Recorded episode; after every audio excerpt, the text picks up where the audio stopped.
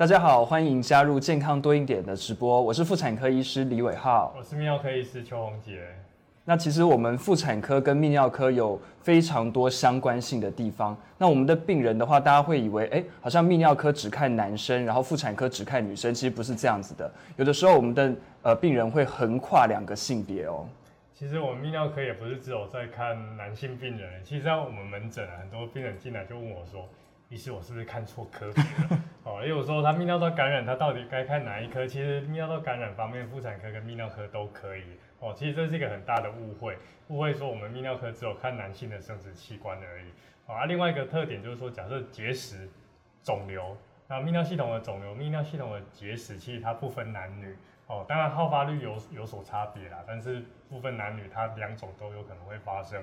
所以，我们泌尿科的同时处理男生的问题，也处理女生的问题。对，那但是妇产科的部分稍微局限一点。我们大概会碰到男性病患的话，大概几个状况。第一个，当然挂错号了，就会有这样子的状况。我真的碰过挂错号的。那另外的话，这等一下可以跟大家分享。那另外的话，就是在不孕症的部分，有时候男女生我们会一并去评估。有些时候比较简单的，例如说像精液检查，我们妇产科就可以直接开，不需要特别转介到泌尿科那边去。那这个时候我们就可以自己评估。那另外的话，当然在肚子里面的宝宝的话是不。分男女，都是由我们妇产科在接手的，除非等到生出来之后，我们才会交给陈慕容陈医师、小儿科他们去做处理。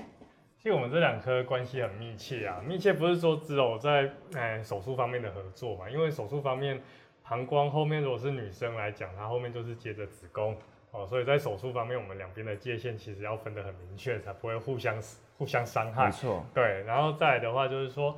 有一些生殖系统方面的疾病，我们必须要找出病人，例如说性传染病，我们必须要找出性伴侣，我们才有办法做一个根治嘛。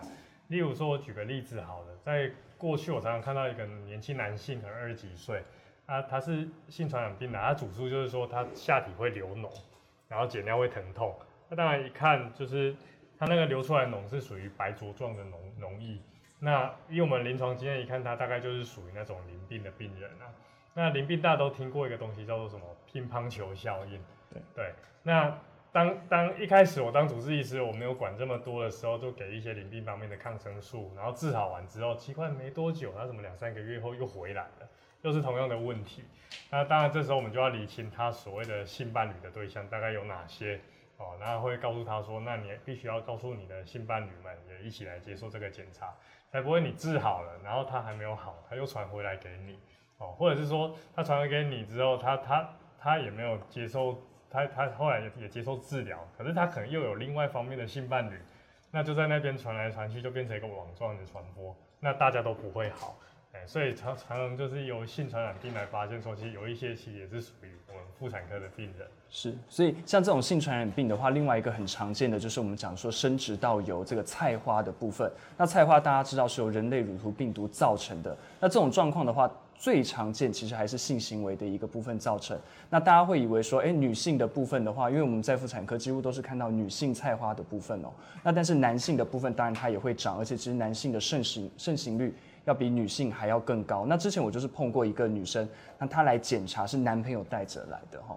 那所以他们两个一起进来，女生就说她觉得外阴部。很痒，好像有点过敏这样子的症状，她是说过敏哦，过敏。那当然，我们就是带女性不进去做内诊检查。那内诊检查其实上面就是一颗一颗，已经看得出来有凸起这样子的状况。所以我就，可是因为男生男朋友在外面嘛，我就小声问说：“哎，你知道这个其实是菜花这样子的状况吗？”他就点点头说他知道，他知道，而且他其实已经在外面已经就诊过了。那就诊过了，可是擦了药膏之后还没有完全消。那这个时候男生的部分其实有一点怀疑了，因为女生回去都是跟男生说我是过敏，我是过敏这样子，对，都一直讲说是过敏。那男生说过敏怎么治不好，所以最后从诊所一直到医院来。对，好，那我就我就跟我就跟女生讲说，你这个是传染的，传染来的那。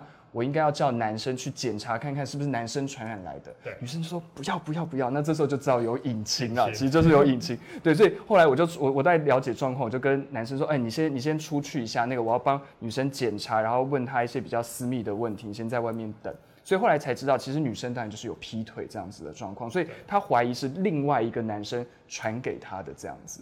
对，所以后来的话，当然这种在处理，我们还是会把病人的隐私都顾好了，但是同时也是跟女生讲说，哦，既然你也要保护现在的男朋友的话，就是暂时在治疗的期间，就是不要发生任何的性行为。嗯，其实我们也遇过相当像从哎，哦，陈医师是陈医师好，，OK，其实我们在泌尿科也遇过相关类似的案例啊。其实我遇过一个，他是夫妻哦，对，然后他先生来，他的主诉就是说，哎、尤其是我老婆她被妇产科诊断为菜花，所以我要来这里做个检查一下。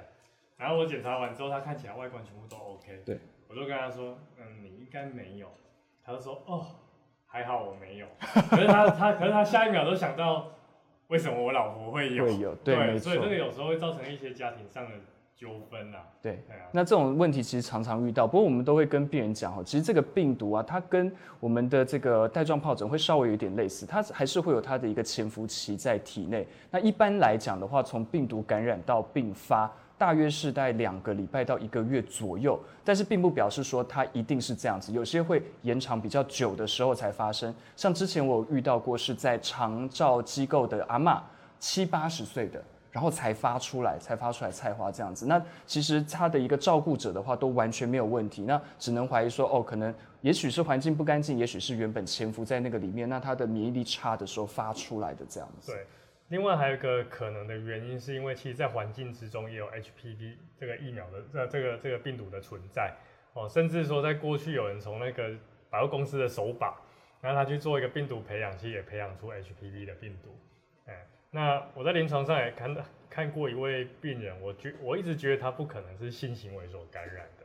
为什么？因为他长的位置非常的奇怪，他菜花位置长在我们肚脐的下面。哦，对，因为没有没有用肚脐在性行为的，所以通常来讲，我就觉得那个不太可能是。然后他又常常在一些公共的澡堂或者是公共场所出没，所以我就觉得说它有可能是经由环境传染，也有可能。那另外说菜花到底感染之后多久才会发生？像刚才有提到说在肠道机构也有可能会发生，另外说甚至在临床上案例有半年以上的。也也有可能会有这样相关的临床案例啊。对啊，所以如果发生这样子的一个状况的时候，我们先把重点先抓在治疗疾病的部分，就是不要在整间就产生了一个家庭状况，那这样子的话会很复杂，有的时候我们甚至变成要请警卫来去安抚双方，这样子变得很麻烦。那我们的门诊通常也不是只看一对夫妻这样子，还有其他人在等。如果在里面有发生家庭纠纷的话，我们就会觉得很困难变。成有时候我们除了处理临床上的疾病之外，还要充当两性专家。对，没错。那那其实这个部分现在有很多人会问到说，哈，就是在菜花的部分，或者是说像是癌症、子宫颈癌的部分，要怎么做预防？那我还记得，其实以前这个疫苗刚出来的时候，我们老师就问我一个问题，他说：“哎，刘伟浩，你觉得这个疫苗要叫做子宫颈癌疫苗才对，还是叫做人类乳头病毒疫苗才对？”那个时候我没有想那么多，我就跟老师说：“呃，我觉得应该叫子宫颈癌疫苗吧，因为子宫颈癌有百分之九十九点七都是由人类乳头病毒所造成的，这样子，在人呃这些子宫颈癌的一些呃那个组织里面，它可以验到。” HPV 的比率是百分之九十九点九点七，所以几乎是所有的这些癌症应该都跟这个病毒有关。那但是实际上好像不完全是这样子哈，因为人类乳头病毒不只是会造成子宫颈癌而已，所以叫做子宫颈癌疫苗似乎有点太狭隘了。哎、那个李威医师跟黄英成医师，是，两位好。好啊，所以其实我我也是比较倾向说，目前来讲称呼它为人人类乳头病毒疫苗会比较好一点啊。对啊，因为像当年当年我在当住院医师的时候，那因为我们住院医师就住院医师的时代，常常会遇到一些菜花的病人，那我们病病程要帮他处理。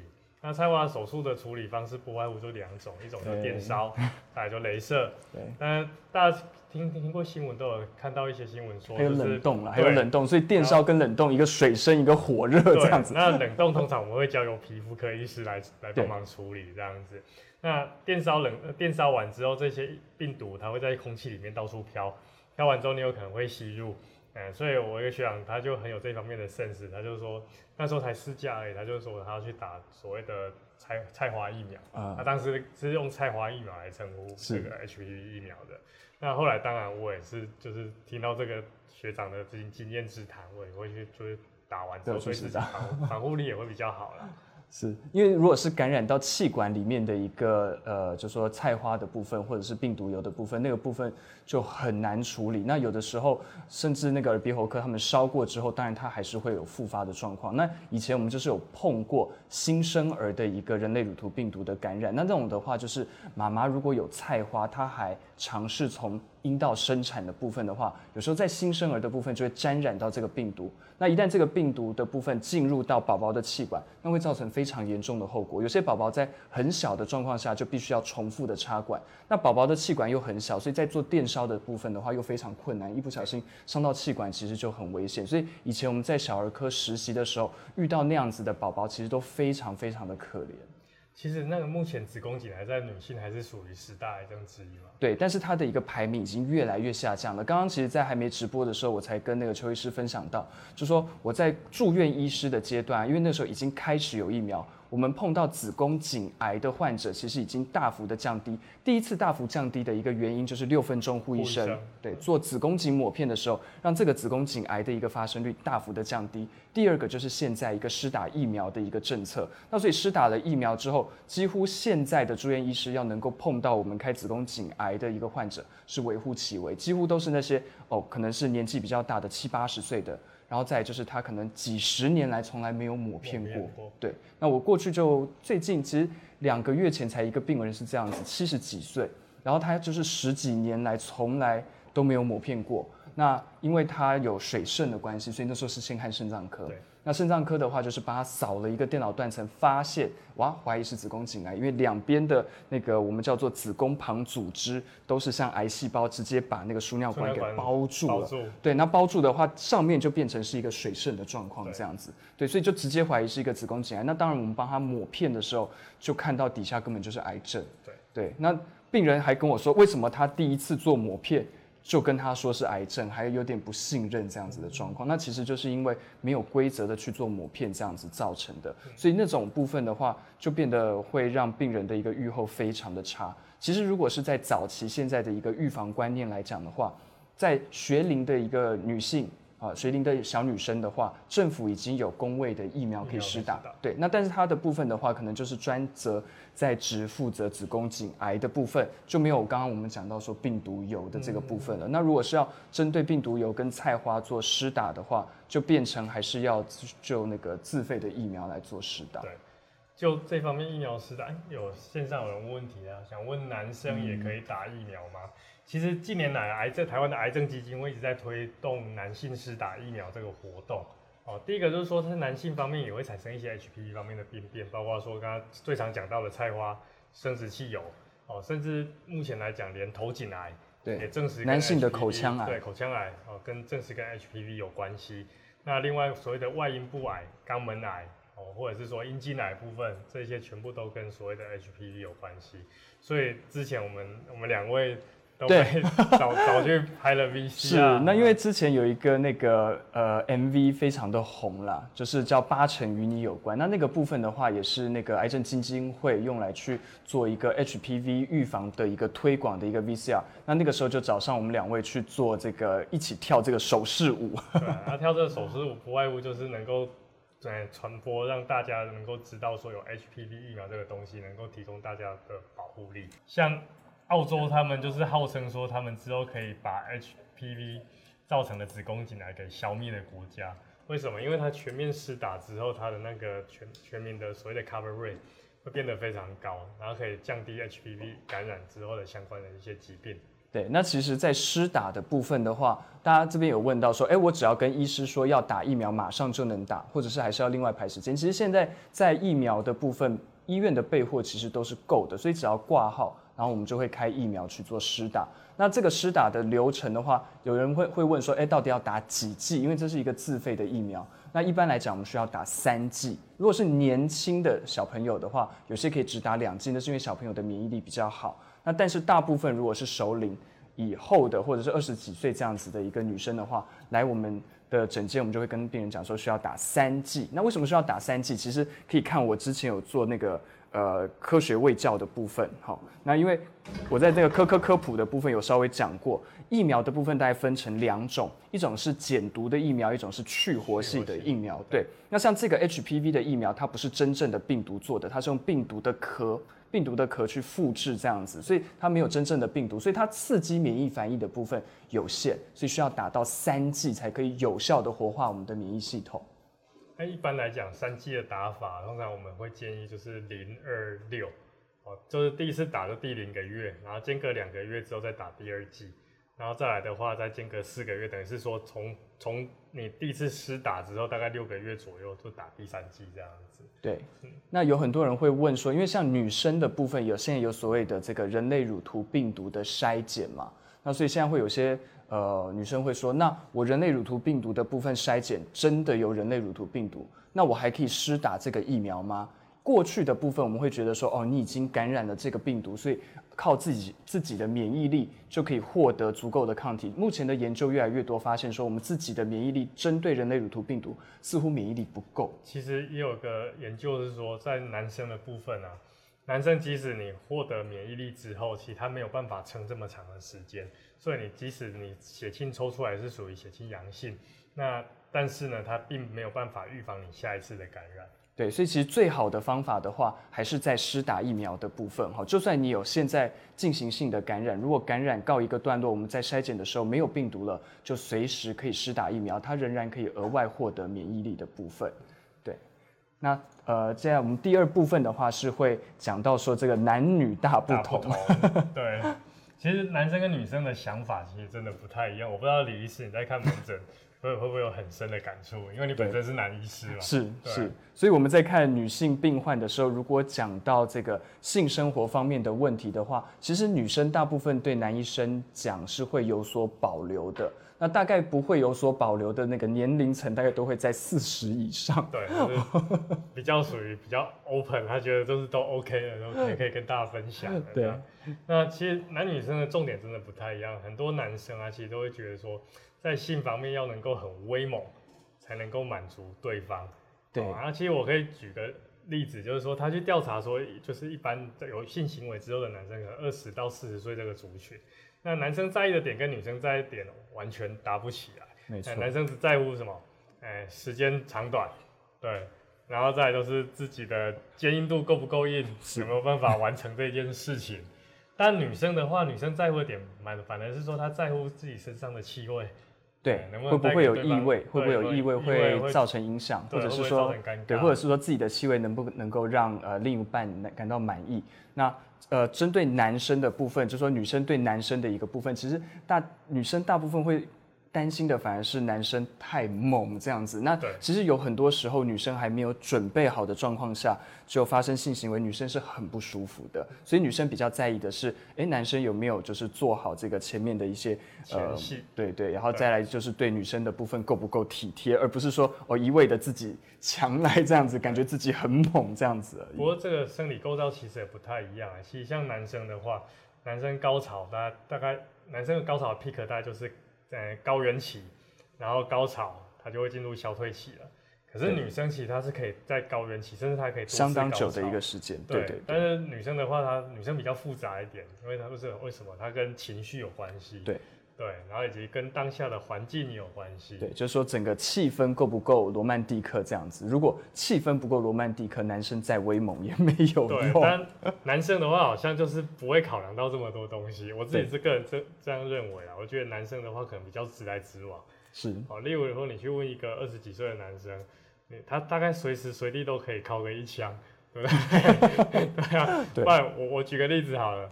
男生压力大的时候有没有有没有可能会 DIY？对，会嘛？会。对啊，那男男生无聊的时候会不会 DIY？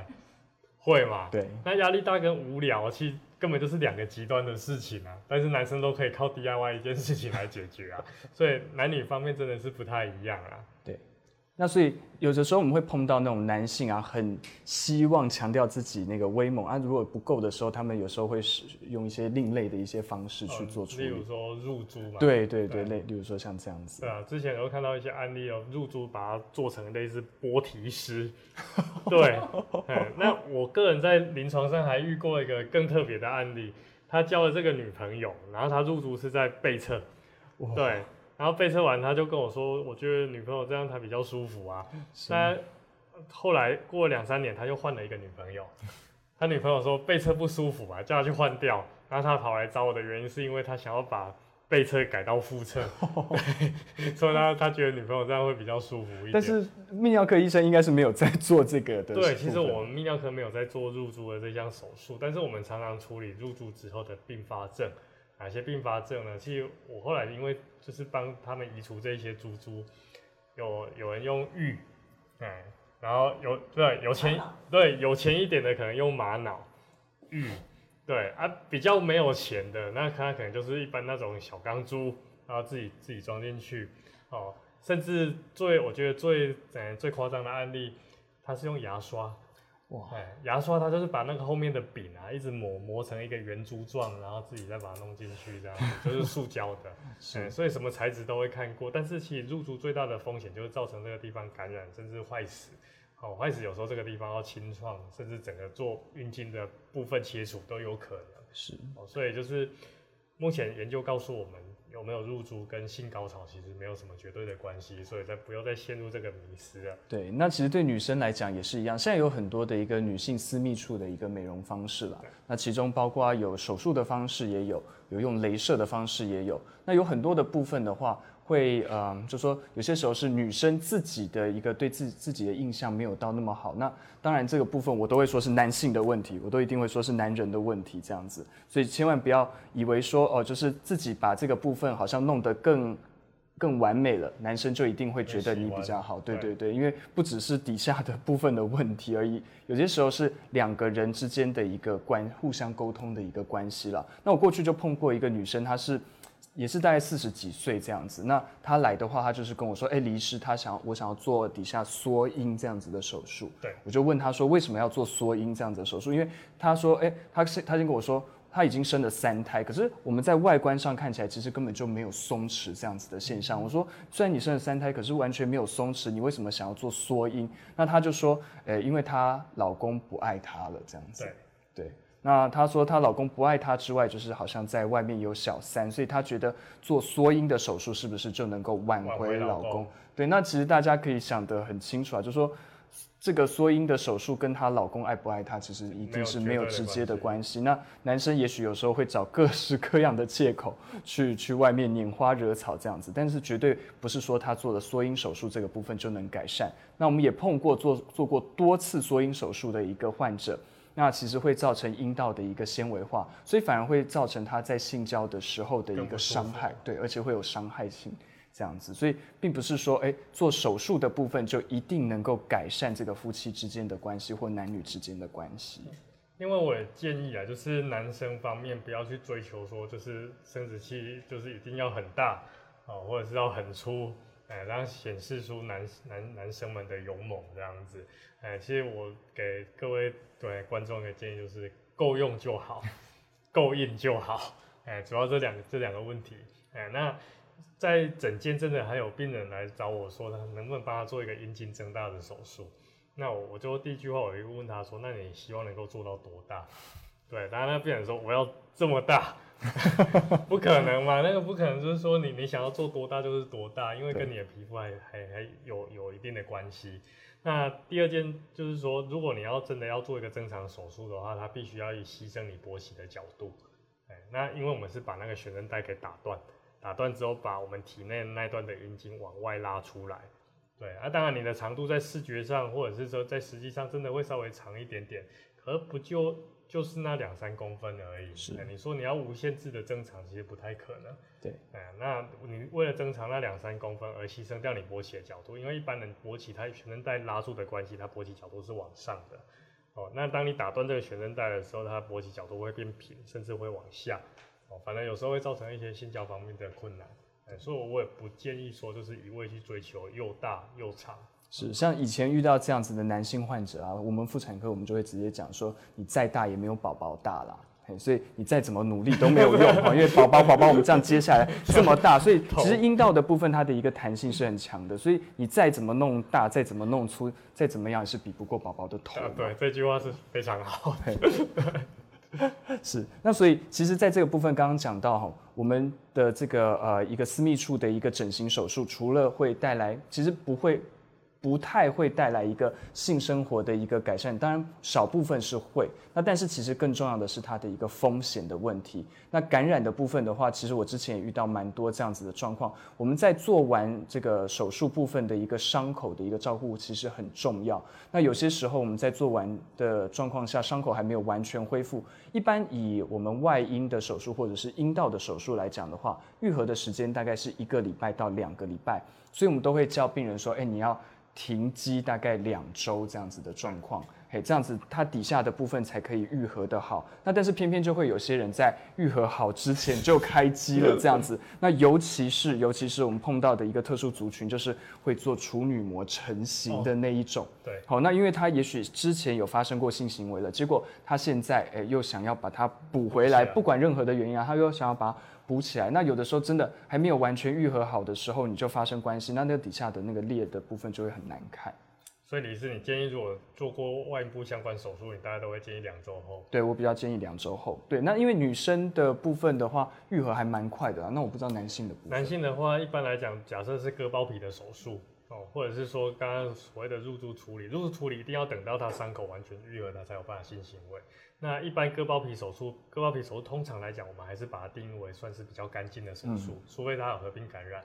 那一般至少大概一个月左右。哦，哎，我都会建议说一个月以后再发生性行为会比较好一点。是，哎，因为之前像男生病人也有一些不是很听话，对，发生一些惨案，就是说他来做割包皮手术，割完之后伤口也恢复得很好。哎，可是那个线还没有完全脱落，哎，可惜说现在没有完全脱落，他就急于跟女朋友开机，开机完之后就跑回来说，哎，医生，我那里又流血了，怎么办？对啊，然后伤口有一点点稍微裂开，哦，不过还好那个裂的幅度不大，大家就哎，我们在整间稍微带个一针就可以把它带起来，是，所以还是要听话。另外还有遇过。割包皮割完之后都还没有完全愈合好，就跑去泡温泉的也有。大家都知道温泉里面各种细菌真的非常的多，哎，然后造成那个地方伤口又感染，哎，所以不管是说要开机，或者是说要从事一些会接触到哎我们所谓外阴部方面的事情的时候，哦，还是要斟酌一下，大概就尽量还是维持一个月会比较好一点。是，啊，当然说你要在家里一般过一个礼拜之后，你要冲澡洗澡。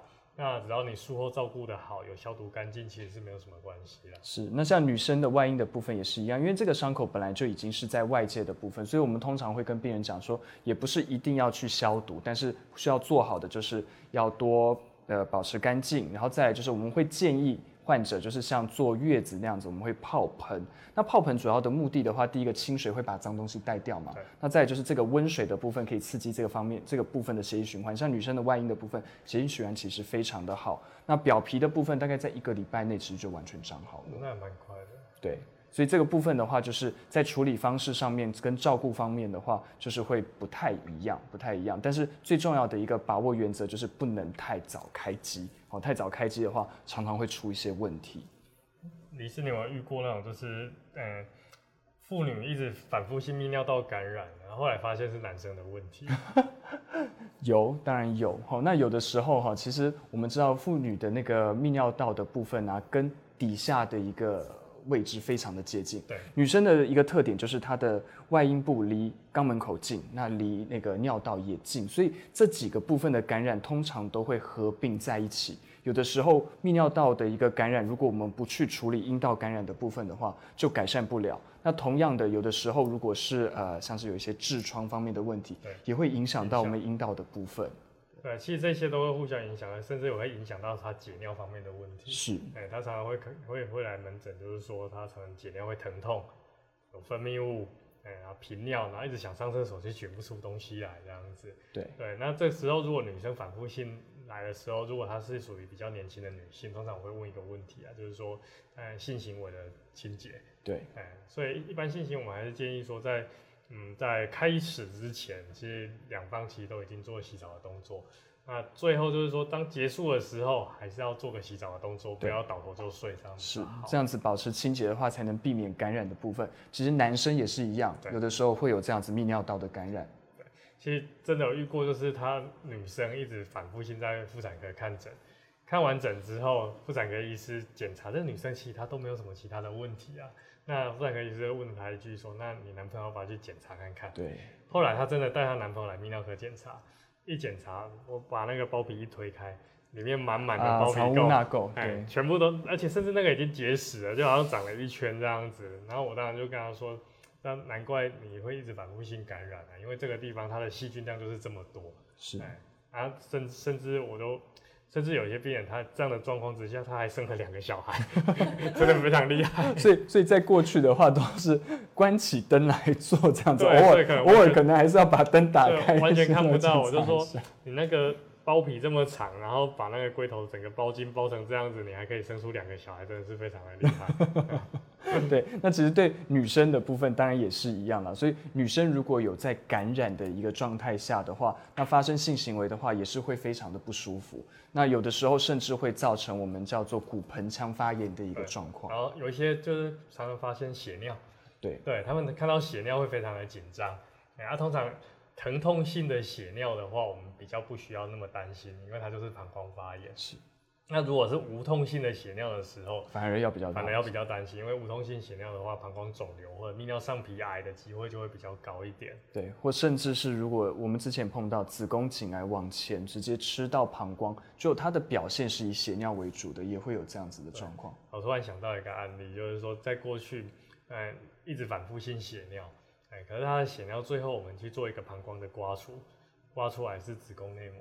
是，所以因为子宫本来就是在膀胱的后面啊，所以如果癌症一旦吃穿的时候，我们的癌症就是会往前往后吃，往前就会到膀胱的部分，往后会到直肠的部分。所以以妇产科的癌症来讲，如果是比较后期的一个癌症，有的时候会合并血尿的状况，有时候会合并血便的状况。对，那、有时候是甚至所谓的子宫内膜异位，哦，它它有可能会长到肠子嘛，所以有时候才会用那个肚子疼痛来表现。对对，那、第二个就是它长在膀胱里面，血尿的部分对，它、分。每次血尿都跟月经周期在一起，对绑在一起，所以有时候真的会遇到一些比较罕见的一些案例。对，所以那个时候如果是要手术的话，我们就会求助于泌尿科的协助，因为有的时候我们在切子宫内膜呃异位的时候，有到膀胱的位置，那膀胱是必须要切开来切开，对，那切开来的时候，泌尿外科就会帮我们把膀胱补起来，这样子，不然的话，到时候小便就会一直漏到肚子里面，，所以其实，在我们训练的过程中，有时候会真的会遇到，就是泌尿科跟妇产科同时合并一起开刀。我们 table 上开同一台刀这样子。是那另外的话，跟我们的一个另外一个好朋友就是直肠外直肠外科的部分也是一样哦，因为我们骨盆底的器官大概不外乎就是这三个位置，这三个位置，其实最上面是膀胱的部分，然后是我们子宫的部分，然后最后是直肠的部分直这样子。肠、肛门，然后再往上就是乙状结肠。对，好，那呃，在女生的部分的话，其实呃跟男生不一样啦。那尤其是生完小孩之后，其实这个这个主题的话，之前我们在我在跟那个陈慕容医师的部分，好像也稍微有到提到过这样子。女生生完小孩之后，大概都会把小朋友当做是第一优先顺位了这样子。那对于自己的健康的部分，常常就会比较没有照顾到这样子。对，甚至在性行为方面也是一样，就很多男性会觉得。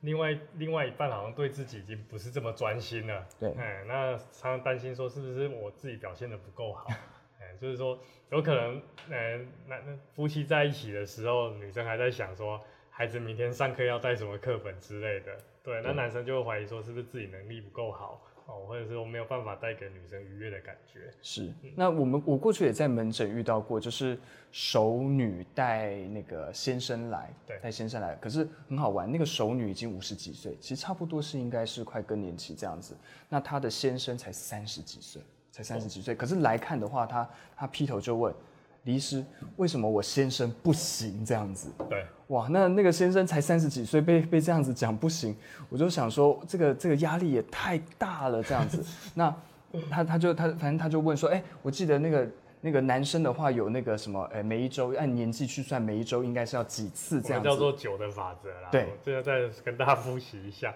假设四十岁、四十五岁左右，我们都取前面的四，四乘九，三十六，所以大概三周六次，还算是合理的范围。是，那像那个病人是在三十岁，那如果三十岁三乘九，二十七，大概两周七七次嘛，所以大概平均来讲是每周三次。对，但是我在临床上啊，我真的发现，在因为可能我们现在职场压力比较大，很少人能够达到这个标准。对对，除了大学生，大学生大概二十岁，二乘九十八，呃，一周八次，所以大学生真的很多是每天都有。哎，但是当你踏入职场之外，就好像说性这个东西啊，它很特别，它不是只有你生理上 OK 就 OK，然后它还有心理上、环境、压力这些全部都会影响。哎，包括说他在压力很大的情况之下，他就根本不可能提起性欲嘛。是对，所以在整间我也遇过有一些人，就是说，其实我最近真的性欲非常的低下，我完全没有想到那一方面，甚至被老婆怀疑他是在外面有小三。对，那老婆叫我一定要来这里做检查。那遇到这种就是男性可能四五十岁以上，我们要怀疑所谓的男性更年期，一定会去验一个睾固酮。嗯，那验完之后都很正常，所以我都我都会再问问一句，就是说，那你目前工作状态怎么样？哎，他说整整天被老板盯啊，对对啊，被老板盯，当然就不会有性欲嘛，对啊。然后第二个就是说，他可能作息都不正常了，他晚上都熬夜，哎，那甚至早上晨间勃起，这个这个现象也会消失。哦，所以还是要呼吁大家，如果真的晨间勃起消失了三个月左右的时候，它就是一个警讯，它在提醒你身体一定有所谓的 something wrong，哦，一定有什么问题。哎，当然有可能是压力过大，也有可能，对就是自己要去排除，自己要去理清，这样。是，像我刚刚分享那个案例啊，后来是这样子的状况。那他就那个女生就说：“哎、我老我老公都不行，明明老公比她小二十岁。”然后她就说：“老公都完全不行。”那其实老公在旁边就是，你就看得出来压力很大这样子。那我就我就问说：“那你大概多久会跟老老公一有有性行为这样子？”他说：“其实一个礼拜大概两次，对两次。那以两次来讲的话，也不算太少，其实也不算太少啊。对，也不算太少了。但是她就是说，老公好像都兴致缺缺这样子，那她就是呃炖鳖汤啊，诶用各种那种什么东西给他补气啊。为什么老公还是不行这样子对？啊，她就每次她说，我每次都跟老公讲说，你为什么不行？你为什么不行？你为什么不行？啊，我心里想说，你一直说你老公不行，那他压力这么大，当然就变得不行啊。对，其实我一直觉得啊，性这东西应该是要在愉悦的环境之下，当你把它视为一个功课，或把它视为一个压力，那它当然就会对你造成一个很大的负担。是而且男人很奇特哦，男人只要有一次失败的经验，他就会一直想着这个失败的经验。像我在门诊遇过大学生，理论上大学生二十几岁他不会有问题，对啊，对，对，但是他就是因为有些大学生喜欢熬夜，熬夜完之后，他就说他做到一半就软掉，那软掉之后，女朋友就对他冷嘲热讽一下，他就觉得自尊心受受创，那他说跑来整间，那其实我们做了很多检查，全部也都正常。后来我只开了一颗威尔刚或开个西力士给他，我说你回去吃完之后一个半小时内你去找你的女朋友，他说我心智都不错，环境也不错的时候，你们就可以在一起。哎，然后后来完了之后，他就回来跟我说，哎、非常有用，哎，我就说其实我开这个药给你，我只是在帮你建立一次信心。哎，你有这个正面的信心之后，那后面就不会有问题。那你不要一直想着前面失败的经验。是对啊，像李医师刚才提到那个案例，我在门诊也遇过，一个很粗、很很粗壮的女性，带着一个男老公走进来，然后一进我的门诊，她就门一打开，她就跟我说：“邱医师，我老公他有性功能障碍。对，门都还没关起来哦。对，对啊，所以后来我就他我我问老公任何问题，例如说有没有糖尿病，有没有慢性病，或开过刀，哎啊之前有没有做过相关方面的检查，老公都没有讲话，全部都是老婆在讲话。对，后来我只好做出一件事情，说，哎，这位太太，请你先出去一下。对，那我就问了老公一句话，说，请问你早上有没有晨间勃起？他说有。好了，晨间勃起硬度 O 不 OK？他说 OK。那我那第第问了第二个问题，你自己 DIY 能不能达到高潮？他说可以，而且非常的正常。所以这种我就会判定他就是说他就是性阴性。对，可是我也不能告诉他说，其实换个老婆就会好。对，对，但是其实这这个有时候就泌尿科医师的角色就不是这么重，所以这一类这一类的病人，我通常会建议他去找就是，呃，咨询师、心理师方面来讲，这个夫妻要好好的谈。是的。那像我们两性科啊，还有一个常常会碰到跟性行为相关的，就是异物的一个入侵啊。对。哦，所以在异物的入侵，大概我们各式各样的东西都大概碰过。我遇到遇过最夸张的是我在那个住院医师阶段，那有一个病人来，那病人来的话，他就是说他底下很痛，对，那帮他扫了一个 X 光，在急诊照了一个 X 光，肚子里面有一根牙刷。跟牙刷。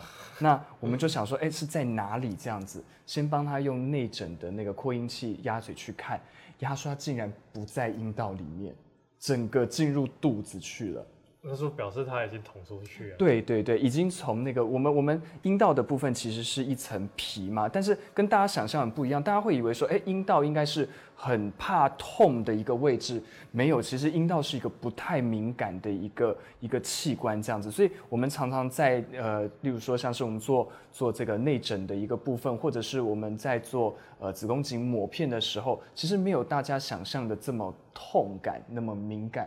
那这个牙刷也是一样，就是它自己撸撸撸撸就撸到肚子里面去了，整个阴道破了一个洞，然后进到肚子里面，就那样子的手术就变成我们必须把肚子打开，它进去，然后把牙刷的部分夹出来。那夹出来之后的话，还怕肠子有伤害到这样子，我们还请一般外科来看。那是我遇过一个算是异物里面比较恐怖的，那比较常见的，例如说像是什么保险套掉在里面很久啊。对，或者是哎、有东西被各式各样怪东西卡在里面啊，那些都都算蛮常见的。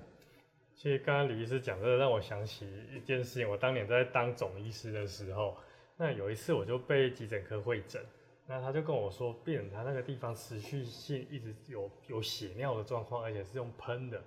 我心里想说，血尿通常来讲它不会用对，喷的，不会喷。对，那后来我到急诊去了解，她病人是一个大概十几岁的女孩子，哎，那是性行为完后，所以是她的小男朋友送她到急诊对，哎，啊，其实就是呼吁大家就是健康教育的重要，就是对自己生理构造了解的重要，是因为他们双方都是第一次性行为，所以找不到所谓的适当的地方进去，哎，所以因为那女生是处女嘛，啊，对，然后他他后来来讲，男生就是可能朝前面硬塞。对，所以他等于是把女生那个尿道口给尿道撑裂，是。撑裂完之后，它当然尿道后面它就是属于阴道的前壁。是。那阴道的前壁来讲，它有很丰富的血流供应，所以是那个地方一直在出血。对，那我觉得最夸张的一点是说，通常他们性行为完之后，女生觉得很痛，对，男生觉得呃很痛，正常。哎，第一次嘛。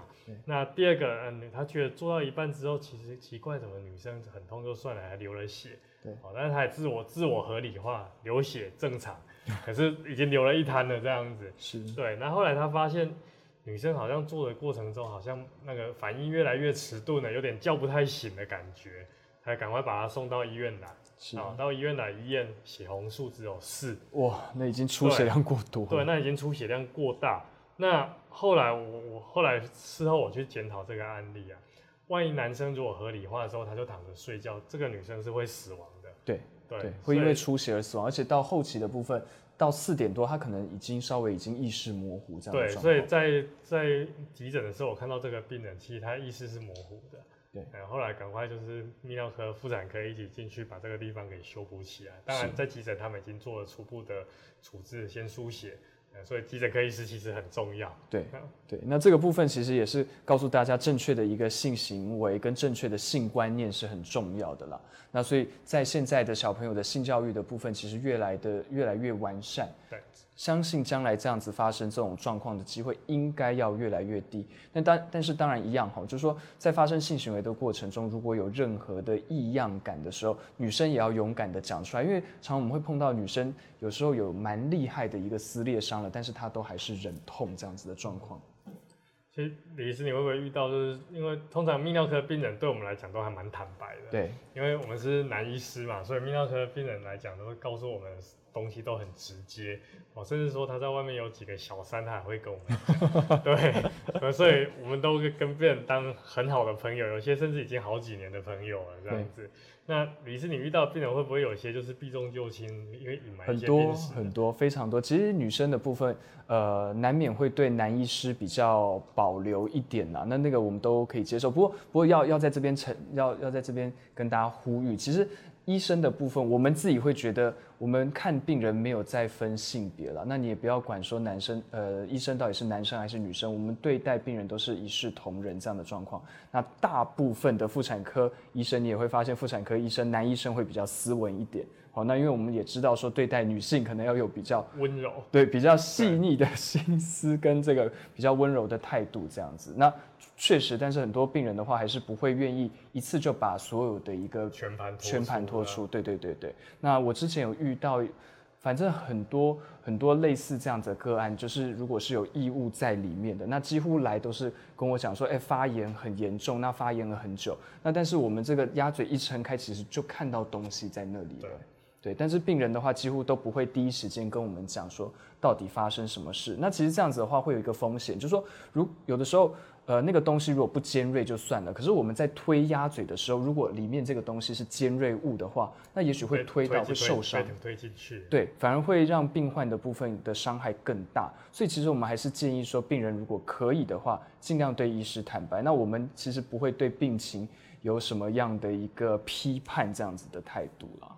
那你有发现有一些病人其实他都会合理化自己的症状，对，例如说像有一些病人他明明已经诊断就是性病了，对，然后他还强调说他没有性行为，是对，例如说他已经是淋病跟梅毒两个都有了。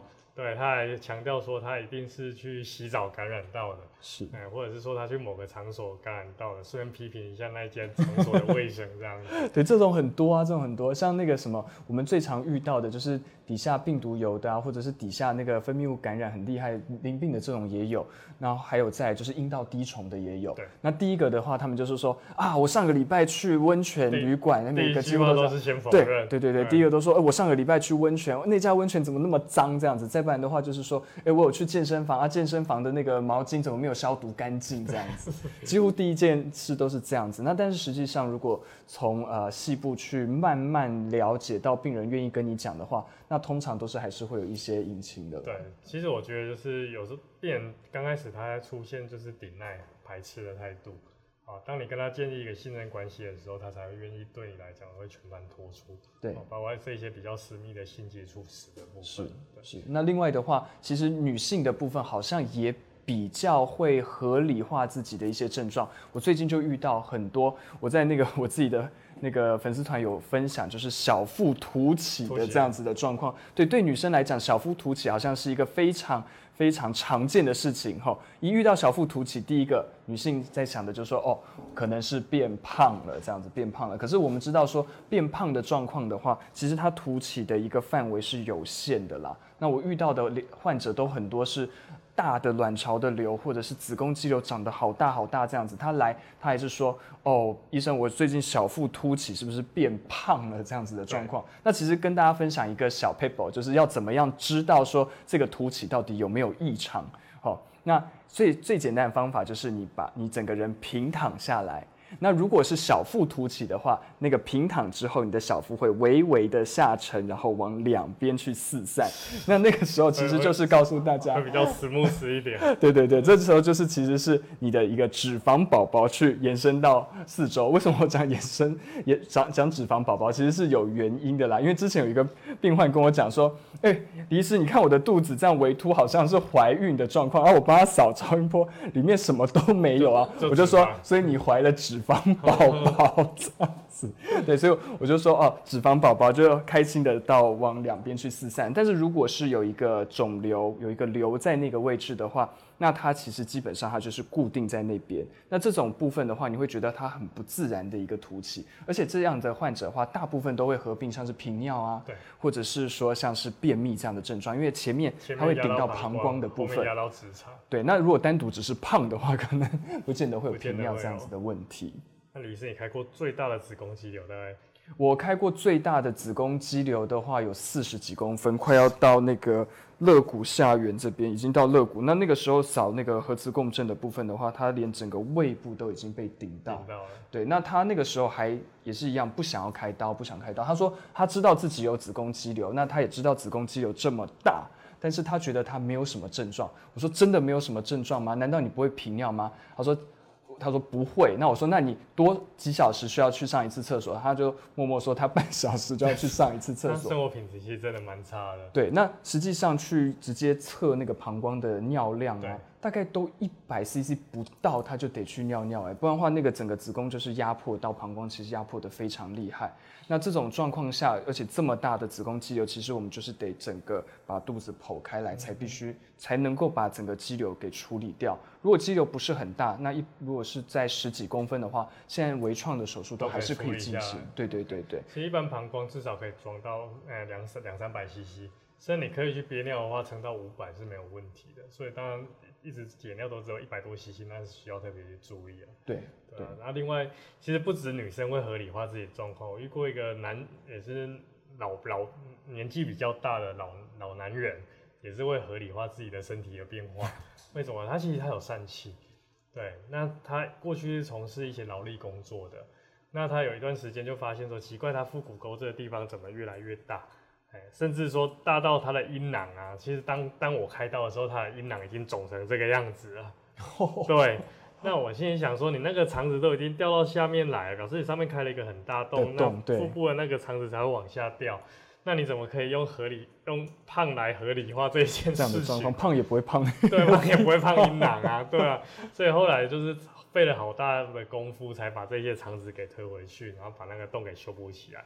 不过因为它阴囊撑那么大之后，它缩回去还是有些。还是一大包好，对一大包在那地方。我我还是建议大家就是说，如果在小事情的时候，你发现有异常就赶快处理，这样会比较好处理。对，不要等到状况已经变得很严重的时候才做处理，那会变得非常困难。那这边有一个问题，说胖的病人可以用微创手术开子宫肌瘤，还是一定要用传统手术？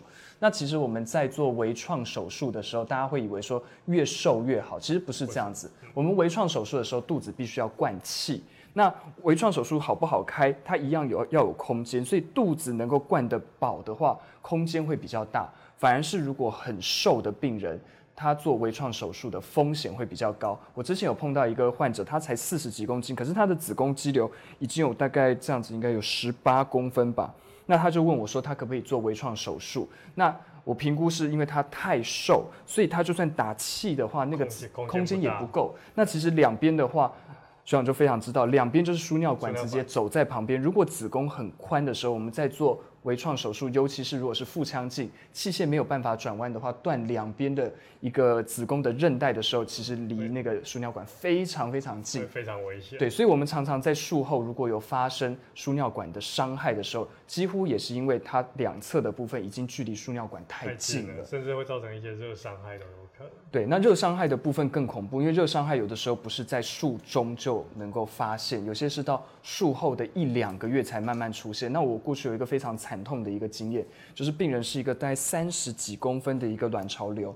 那那个时候有跟病患讲说，其实我建议是做达文西机械手臂的手术啦，因为机械手臂的部分它可以弯，其实我们比较好躲那个呃，就是说血管啊或者是输尿管的部分。那但是病人因为钱的关系对经济状况的问题，所以他觉得他还是要用腹腔镜。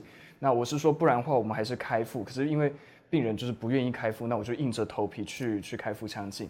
开完了都很顺利，就术后的大概两个多月，病人说肚子痛，对，肚子痛到急诊，就扫一个那个电脑断层就发现水深，对。对，那后来的话，我们就请那个泌尿科去帮我们看，因为那个时候就已经怀疑是输尿管的一个热伤害，它大概是在下段的部分的话，有一段就是变得比较狭狭窄对，变得比较狭窄。那后来的话还好是泌尿外科他们那个呃双 J 导管还放得进去如，果双 J 导管放了过去，把它撑开就会比较好。对。那万一双 J 导管要是放不进去，有时候甚至要做到呃输尿管重重重重的一个重重到状况膀胱的一个手术这样。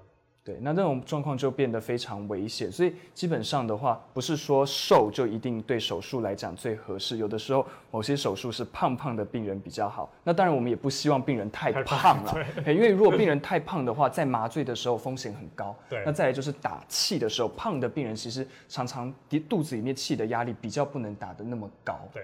瘦的，就是说比较呃适中的患者，他的一个压力可以打得稍微好一点。因为如果体体重太重，我们在手术的部分，它光是体重就压迫到自己的肺部的部分。那肚子的压力一旦打不高，就跟刚刚讲的一样，它的空间会不够。那不够的时候，就会影响到我们手术的一个活动度。其实我们在开肾脏或开射物线，我们最喜欢的病人的身材是中广型身材，然后尤其是说它是属于那种皮下脂肪层很厚。内脏脂肪很少的病人，这种是最好开的。哎，为什么？因为你皮下脂肪层很厚，如果你要开传统的开腹手术的话，我们那个光要进去就要花一点时间了。对。对，那如果你然后透过微创，我们等于是 bypass 掉那一段，对，然后进去处理，它如果内脏脂肪又不多，很容易就可以把我们要的器官、我们要的目标给分开来。是，而且如果内脏脂肪很厚的话，有时候我们用那个开腹撑开器撑不太到，那个有时候都到这么厚哎，大家很难想象，比那个三层厚的两倍，六层肉这样子，很厚的皮下脂肪，那那个有些时候我们用那个器具去撑都撑不开，非常的困难。不过基本上我觉得台湾的病人大部分都还好，跟欧美地区比起来。因为欧美地区真的会遇到那种就是一百五十公斤、两百公斤的人要开刀，那个我觉得那个对医生来讲的压力更是庞大。是，像国外有一些那个 demo 影片，我们甚至会看到把两张手术床并在一起，那个手术那个病人才抬得上去这样子。对，那在台湾的病人的话，有时候一百多公斤，我们就觉得哇好重好重。其实，在外国的话，可能都觉得是小 case 这样子。是，那这边另外有一个问题的话是说哦。哦，我们的太太都是医生，哎，像你的你太太是什么科？外科医师。外科，对，是。呃，次专是哦，他还没有到次专的学历。哦，OK，所以目前也是外科。对，那我太太的话是妇产科医师。其实我是被我太太拉进妇产科的。我原本是走外科的，我原本是走外科啊，但是是在其他的医院走外科。那我就我每次都分享这个故事。妇产科也是外科啊。对，妇产科也是外科。可是我那时候走外科，然后有一天就是我太太就问我说：“哎，你们那边的护理师都都年纪都都很轻哈？”我说：“没有啦，没有，都都是都是中年的啊，长得都很一般这样子。”哎你现 在上，结果我们在线上，结果我太太有一天就去查寝，他说你骗我，你那所有的护理师都这么年轻，这样他说不行，你要回来做妇产科，这样妇产科你也可以开刀，所以虽然现在是做妇产科，但是我还是以做妇科为主，开开刀为主的。对对对对。呃，像我觉得太太是医生有个好处啊，就是她比较能够体谅另外一半为什么这么忙。啊，为什么有时候电话一来，他就必须得出去？是啊，再来就是，当你很有成就的 case 的时候，可以分享，你会有一个，至少你会有一个可以分享的对象。对，哎，当你觉得我这这个刀真的开得很好，对，然后在节目上，因为你没有办法秀这些血淋淋的画面嘛，所以你至少会有一个忠实观众。对，所以如果像像我太太也是，我们常常可以，我常常可以分享，因为我太太现在虽然不在临床的部分，但她还是接受完整的妇产科训练，也是妇产科的专科医师。所以我在做手术的时候，常常也是回去就给她看那个影片，说，哎，你看我我今天这样子做做做做，那她就会觉得，哎，帮帮我比个赞，我就已经觉得很棒了。对，不然如果如果她不是本我们本业的话，你给其他人看，他会说，你给我看这个血淋淋的画面做什么？对啊，对，而且像呃，其实以男生妇产科医师的话，呃，有些时候就是因为我们接触的病患都是女性啊。那如果我我自己在想，如果我太太不是医师的话，有的时候她也许会对这整个行业的部分会有一些误解。那也许会对呃妇产科医师这个部分会说，哦，你都是女性病患，所以你会不会在外面乱来啊这些的部分？那因为我太太本来就是妇产科医师嘛，所以她都很能了解这样子的状况。有的时候我们深夜的部分就是。紧急要生产，我们就是直接得跑过去，也是我太太在带小孩这样子。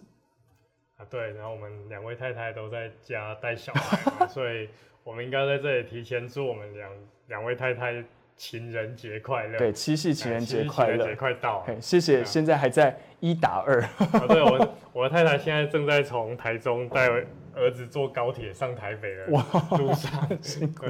啊，我太太应该是在。目前我猜应该是带两个小朋友在桃园出游这样子。对，好，情人节快乐！情人节快乐！